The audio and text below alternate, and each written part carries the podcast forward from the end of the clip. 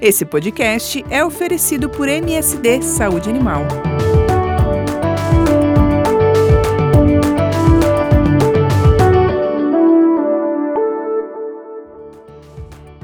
Olá, pessoal! Eu sou a Jéssica Santos e estou começando mais um episódio do podcast Visões em Diversidade, Equidade e Inclusão.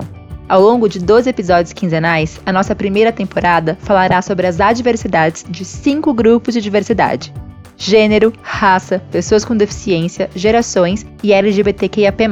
Eu vou trazer aqui o cenário atual do Brasil e do mundo, sobre como esses grupos estão hoje no mercado de trabalho, quais são as barreiras encontradas, as boas práticas que o mundo corporativo deveria exercer para agregar essas pessoas. Enfim, é um espaço aberto para cases, experiências pessoais, o que pode e deve ser feito diferente, não só pelas empresas, mas pela sociedade como um todo.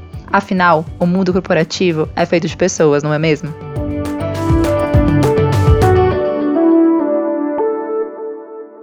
Olá, pessoal! No episódio de hoje, nós vamos falar sobre a Impulso Beta, uma instituição que oferece consultoria com o objetivo de implementar soluções de aprendizagem em diversidade, equidade e inclusão, conversando com todos os públicos, especialmente do mundo corporativo. E para isso, quem está comigo hoje é a Renata Moraes, CEO e fundadora da Impulso Beta. Renata, seja bem-vinda. Jéssica, é um super prazer estar aqui com vocês, um prazer enorme também fazer parte desse bate-papo que vocês vêm promovendo aqui no Visões. É, é, uma alegria poder compartilhar, porque essa pauta de diversidade, equidade e inclusão, ela cada vez mais se mostra essencial para todos os setores da sociedade e ainda existe muito desconhecimento, então fico feliz em poder trazer o trabalho que a gente vem fazendo na Impulso Beta para o grande público, compartilhar um pouco do que a gente tem visto em muitas empresas, no dia a dia das organizações. Renato, o prazer é todo nosso. Para começar, eu queria perguntar para você, é, eu soube que você criou a Impulso Beta em 2015, no momento em que você se viu muito sozinha em ambientes masculinos, certo? É, eu queria que você contasse para a gente um pouquinho dessa história, de como foi começar a empreender é, sozinha é, em um meio tão importante que é a diversidade e, e, no mundo corporativo e de empreendedorismo que ainda hoje é muito masculinizado. É, eu sou jornalista de formação, eu trabalhava previamente no terceiro setor e eu decido criar Impulso Beta quando eu estou terminando um MBA que eu fazia na época, isso é 2014, e a gente tinha a possibilidade de tornar o projeto final do MBA um plano de negócio de uma empresa. E eu faço isso com uma amiga do MBA, a gente desenha juntas, né, a ideia do conceito do impulso beta e tal. E naquele momento muito motivadas pela dor que a gente já se via passando como mulheres no mercado de trabalho, dor essa que a gente ao estudar começa a perceber que não era nossa, era uma barreira pela qual mulheres em diferentes países, com diferentes perfis, enfrentavam em suas carreiras, e a gente entende que fora do Brasil é, já existem negócios atacando o desafio de equidade de gênero, tanto para as empresas quanto na carreira das mulheres, apoiando as mulheres a se desenvolverem e superar obstáculos. Começamos a empreender logo de princípio, é, eu e essa amiga nos separamos, eu sigo solo, assim, desde o primeiro momento de fundação da Impulso Beta, a gente entende que, embora a gente tinha uma motivação com a solução, a gente teve momentos diferentes de carreira, então eu sigo sozinho na fundação da Impulso Beta, é, e que, que eu penso, né? Esse princípio foi muito desafiador por alguns aspectos. Primeiro, era um estágio de maturidade muito baixo da pauta de diversidade, e as pessoas achavam que isso era só papo de responsabilidade social. Então, já era um tema que despertava curiosidade, então eu conseguia reuniões, conseguia conversas com as pessoas que eu precisava me aproximar, mas eu sempre saía com tapinha nas costas, é, falando, ai, que lindo esse projeto, garota, como se fosse só uma coisa fofa que eu estivesse fazendo e não tivesse relação com algo mais estratégico, seja para a sociedade ou para os negócios. Outro ponto, né? Então, assim, eu estou desenhando essa tese de impacto e as pessoas, principalmente das grandes empresas, vendo isso como artesanato social, né? Por outro lado, acho que um outro desafio nesse momento foi, eu cheguei a participar no primeiro ano de operação do Impulso Beta, de programas de aceleração de pessoas empreendedoras, frequentar muito o ecossistema de empreendedorismo, e eu era uma das pouquíssimas mulheres É, eu cheguei a participar de um programa nesse momento, chamava-se Founder Institute. Eu me lembro que 12 pessoas eram selecionadas né, com, ao final para seguir sendo apoiadas em sua jornada de negócios. Essas 12 pessoas eram apenas duas mulheres, eu e mais uma. Então, nesse primeiro momento, foram dois os desafios e eu acho que eles se reforçam, né? Ser mulher no ecossistema de startup majoritariamente masculino até hoje está criando um negócio de impacto numa pauta que ainda era pouco importante naquele momento, há quase oito anos atrás. Eu acho que as duas coisas se somam pelo seguinte aspecto, de muita gente achar quando as mulheres empreendem, é, não vai ser coisa de alto potencial, não tem uma visão ambiciosa e estratégica de negócios. Imagina empreender fazendo algo de impacto num setor que ainda não tem uma dor sistematizada, ainda não é visto como algo estratégico para os negócios. Então era visto como se eu tivesse ou querendo passar o tempo, fosse só uma garota idealista. E a Impulso Beta ela nasceu com uma solução de equidade de gênero, mas hoje ela se expandiu, ela abrange outros setores também de diversidade, né? Além da da, da, equidade de gênero. Como que foi esse processo, né? Como que você percebeu que essa dor originária, por ser mulher no ambiente de trabalho, mas como que você é, enxergou essas outras dores também de outros, é, outras áreas da diversidade e pensou, bom, a Impulso Beta também precisa alcançar algo além da equidade de gênero? Boa, assim, a Impulso Beta, Gê, ela nasce muito motivada por uma percepção que eu começava a ter naquele momento como mulher no mercado de trabalho, uma mulher que vale dizer, né, branca, cisgênero, heterossexual, que estudou, teve as melhores oportunidades de estudo, né? Eu venho de uma família de classe média, de pais comerciantes, sempre estudei em escola particular. Então eu tinha um prisma muito reduzido do que era a dor de diversidade e inclusão, e estava falando muito da minha premissa, né? É, naquele momento, 2014, 2015, os dois assuntos que as empresas falavam de diversidade e inclusão eram pessoas com deficiência, porque no Brasil a gente tem essa lei desde 1991 de contratação para empresas acima de 100 funcionários e funcionárias. E a pauta de equidade de gênero começava a chegar naquele momento com um pouquinho mais de representatividade, principalmente nas multinacionais, que eram pressionadas pelas suas matrizes. Então, a Beta, ela, inclusive, nasce de uma maneira muito estreita na sua concepção da dor de diversidade, mesmo da dor de equidade de gênero. A gente não pensava naquele momento em interseccionalidade. Por algum tempo, a gente foi uma empresa que só tinha mulheres brancas e uma empresa que estava dentro do, de um espectro que é muito criticado como o feminismo branco, né? Mas era um nível de maturidade naquele momento, meu nível de percepção como empreendedora naquele momento, atuando muito pelo meu viés, as dores que eu enxergava. E aí, à medida que a gente começa a pôr isso em prática, começa a colocar na rua dentro das empresas, a gente começa a ter o retorno das pessoas que participam, das mulheres que participam de programas de liderança feminina. É, quando a gente começa a trabalhar dentro das empresas, outros grupos dizem, pô, muito legal que a gente está avançando em equidade de gênero, mas eu sou gay e o que vocês estão pensando para que eu me sinta mais confortável nesse ambiente? Aí vinha a provocação da pessoa com deficiência que tinha entrado por conta da lei de cotas, mas está há vários anos no mesmo cargo e é tratado como pessoa de segunda classe. Então, eu sinto que foram dois os principais eixos que nos moveram para uma ampliação de escopo. Num primeiro momento, o entendimento de interseccionalidade, que mesmo se a gente quisesse trabalhar com mulheres apenas, mulheres somos muitas e diversas, né? É, ser uma mulher negra, uma mulher lésbica no mercado de trabalho, traz outras nuances de barreiras e desafios que mulheres brancas não passam. Ser uma mulher periférica, né? Então, acho que um dos pontos é, só de trabalhar com as mulheres, a gente começa a se provocado a olhar para todas as mulheres. E isso nos leva a olhar para outros é, marcadores sociais, como raça, idade, identidade de gênero e tal. Por outro lado, no momento em que a gente está trabalhando dentro das empresas, quando as empresas começam a trabalhar com mais afim com a pauta de equidade de gênero, isso gera mobilizações e um, um retorno de expectativas dos outros grupos de ações de inclusão. Isso aconteceu muito ao longo dos últimos anos, né? Outras pautas começaram a ser uma demanda social, e essa demanda social vai para dentro das empresas. Depois de todo o movimento de Black Lives Matter, a gente tem isso também ecoando no Brasil, e felizmente a pauta do combate ao racismo em todas as suas vertentes, né, o racismo institucional, o racismo estrutural, ele começa a ser uma pauta, a gente vai ampliando de uma maneira muito orgânica, entendendo que essa passa a ser a dor das empresas que a gente quer apoiar, serem mais inclusivas. A gente precisava ter competência para falar desses outros temas. E como é que a gente faz isso, né?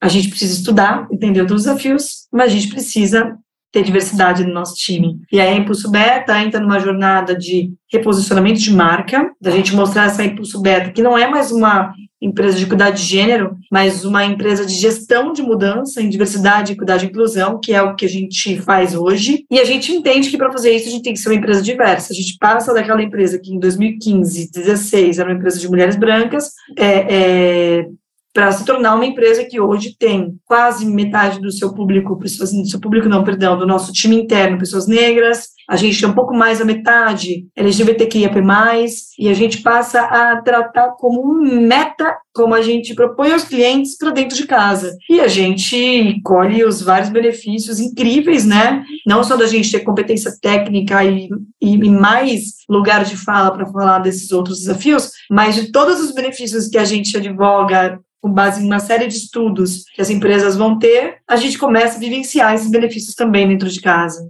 É muito importante isso que você falou, né? De primeiro a gente começar no interno, a gente começar dentro de casa, para depois a gente conseguir levar isso para fora. E a Impulso Beta hoje ela tem sete anos aí de mercado. E eu queria que você contasse para a gente um pouquinho dos principais desafios, dos principais louros que vocês tiveram no Impulso Beta ao longo desses anos são dois tipos de desafios, assim, de forma macro. Que tem os desafios típicos de empreender num país que é um país que dificulta muito a vida da pessoa empreendedora, né? E talvez sejam desafios que guardem muitos pontos em comum com empreender qualquer outro negócio. E tem os desafios de empreender uma solução de impacto, de transformação social. Hoje a Impulso Beta está dentro de uma agenda ampla de ESG. A ESG, que é a tradução desse conceito que vem do inglês, né? De ambiente, né? De meio ambiente, S de social G de governança. Diversidade se conecta com social, porque é a maneira que as organizações se relacionam com as pessoas dentro e fora de casa, e governança, que é,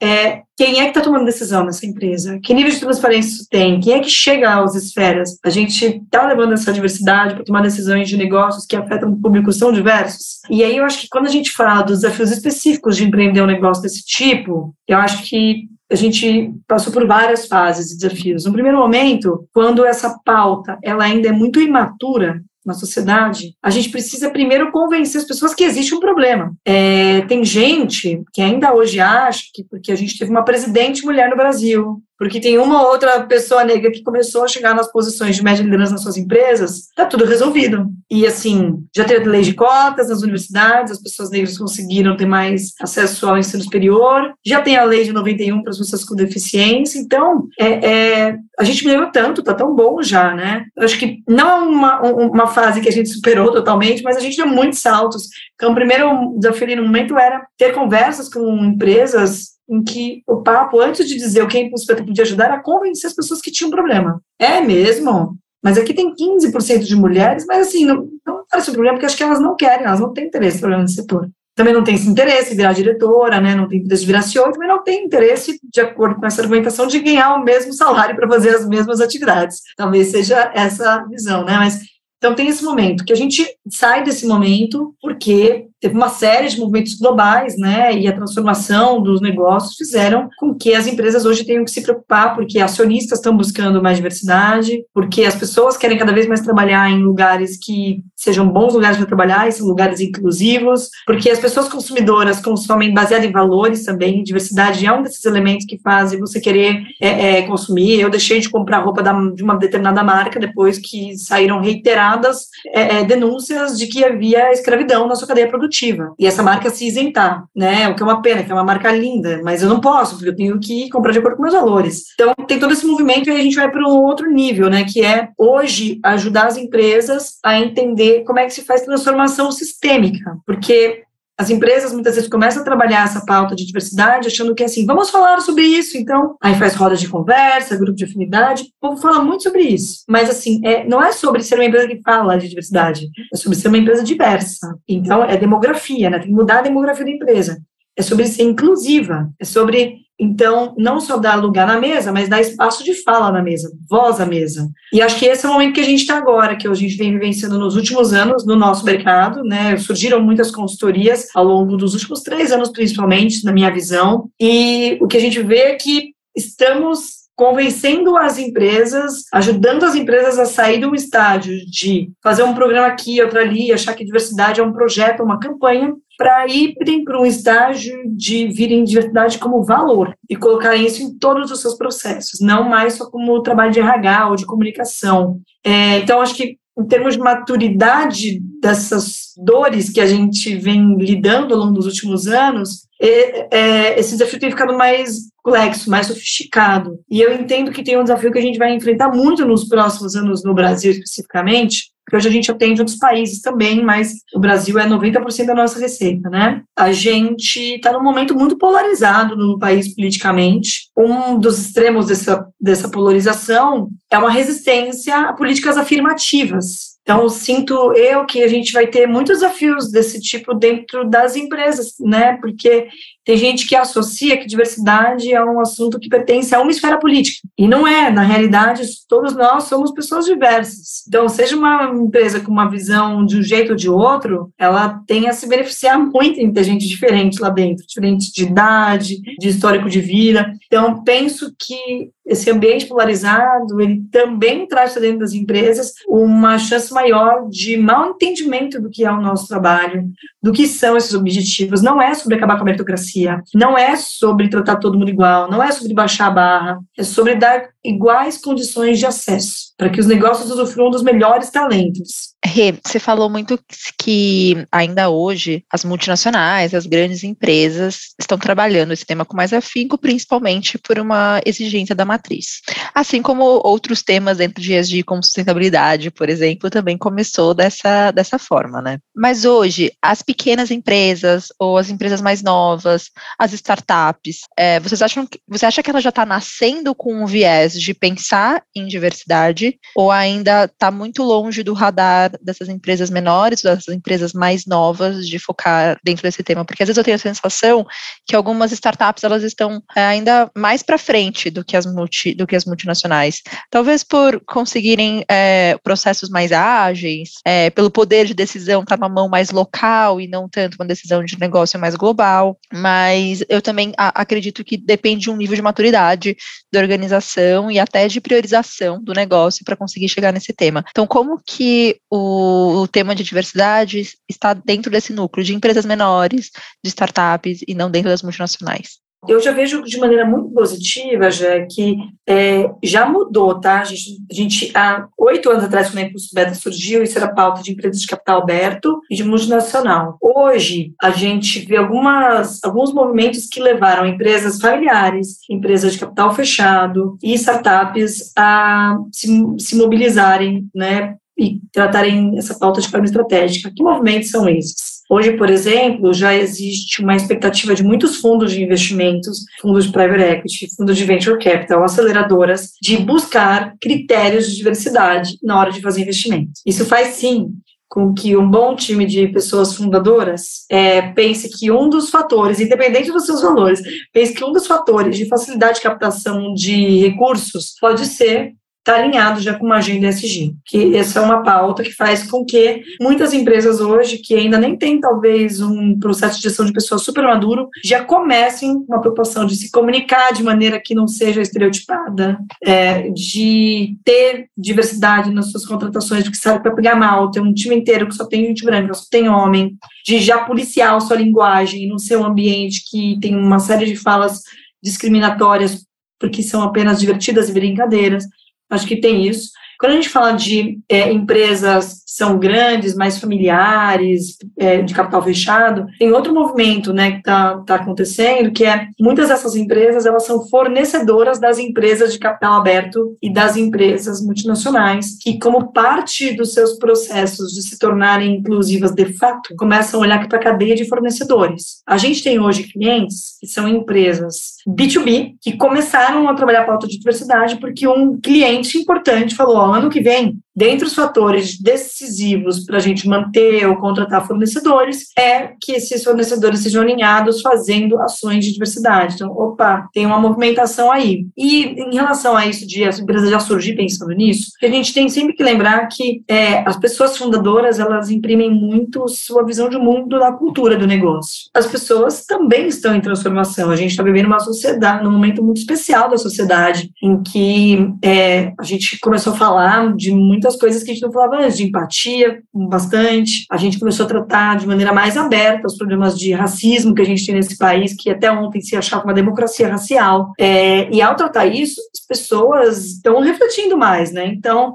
acho que a gente pode ser otimista com isso, de que é, estando mais alertas, vendo essa pauta na mídia o tempo inteiro, ouvindo repercussões sobre diversidade o tempo inteiro, as pessoas chegam com um nível de conhecimento maior na hora de fundar um negócio e podem ficar mais alertas e falar, opa, peraí, será que me comunicar desse jeito, eu vou ter consumidor se eu fizer essa campanha aqui com uma gostosa de biquíni? É, será que eu vou ter, ter, ter sucesso com, essa, é, com esse produto aqui, tem esse nome brincalhão, mas que na verdade esse nome brincalhão é um termo racista? É, acho que tem as motivações dos, dos valores das pessoas fundadoras que têm transformação e tem uma visão mais atenta sobre os riscos de começar mal também. Hoje que a Impulso Beta já está bem consolidada no mercado, eu queria que você compartilhasse com a gente alguns dos cases de best practice que vocês já realizaram ao longo desses anos com as marcas, que você acredita que foi um avanço na forma com que o mundo corporativo passou a tratar esse tema dentro das empresas.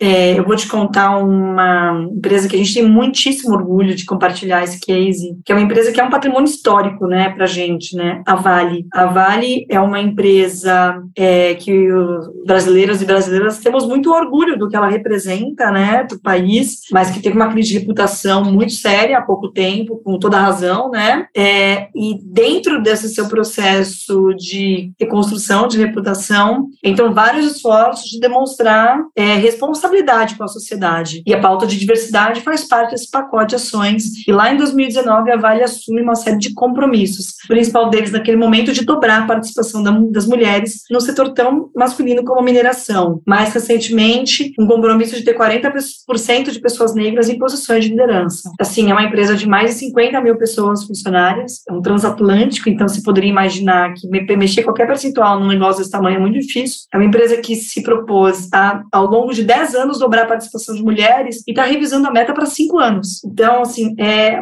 e, e, por que esse sucesso, né? Empresa que não está tratando essa pauta só dentro do RH, está fazendo ações, assim, a gente trabalha com a Vale no compliance, né, que é o canal de denúncias, a gente trabalha com recursos humanos, com comunicação, com liderança, desenvolvendo grupos minorizados. E aí, quando você faz essa transformação sistêmica, aí você acelera em busca dos resultados. É uma empresa que está olhando para sua cadeia de fornecedores, então está capacitando as lideranças das empresas que fornecem para ela. Pô, uma coisa muito legal, assim, de um case, de um trabalho bastante sistêmico. É, vale eu compartilhar também com você outro case muito bacana do Grupo Pão de Açúcar, é, grande grupo, né, de varejo brasileiro, que a gente também tem muito orgulho no Brasil, que está presente no Brasil inteiro, né, é uma história de empreendedorismo familiar que foi muito admirada como case, e é uma empresa que se comprometeu com a equidade de gênero e vem de forma sistemática capacitando todas as mulheres do grupo há quatro anos. As mulheres, desde as posições altas, que eles se esforçando para ter cada vez mais mulheres em nível de diretoria com bons resultados, até as mulheres que estão na operação de caixa das lojas, é, em diferentes posições dentro do varejo mesmo. E esse case já foi reconhecido, é um case publicamente já é, é, de sucesso, enfim, muito bacana. Outro case que eu gostaria de te contar contar da General Motors, que é uma empresa americana, presente globalmente, e o programa de liderança feminina que nós participamos lá nos idos de 2016, 2017, quando eles estavam construindo isso no Brasil, é um programa que foi criado no Brasil, um programa chamado Women in Action, e hoje é uma,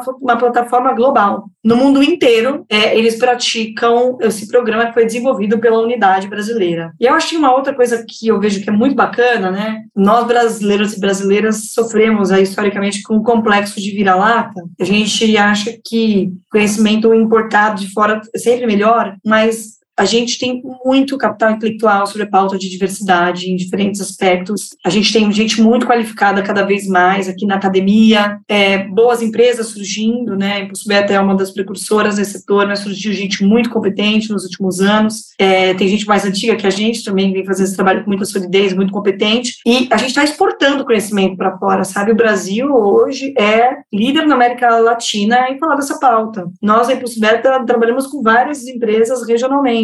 A gente trabalha no Canadá, levando conhecimento né, para um, um país que, em termos de desenvolvimento e inclusão, está muito tempo na nossa frente. Mas na pauta de diversidade nas empresas, nós temos soluções que são soluções com muita diferenciação para levar até a mercados em termos de IDH e em termos de políticas públicas estão na nossa frente, sabe? Então, acho que, é, e a gente trabalhou já fora do Brasil com empresas como a Warner, empresa de mídia, Endi, empresa de engenharia, é, com a própria Vale que eu mencionei, a gente trabalha com eles na Ásia. Então, penso que outra coisa legal é o quanto a gente tem avançado rápido nessa pauta, embora é óbvio que são tantas dores sociais que a gente sabe que está muito, muito longe do, do, suficiente, mas a gente está andando a passos largos. Quem imaginaria né, que a gente estaria discutindo de maneira tão aberta nas empresas racismo, assédio sexual, temas esses que há 10 anos atrás eram um enorme tabu.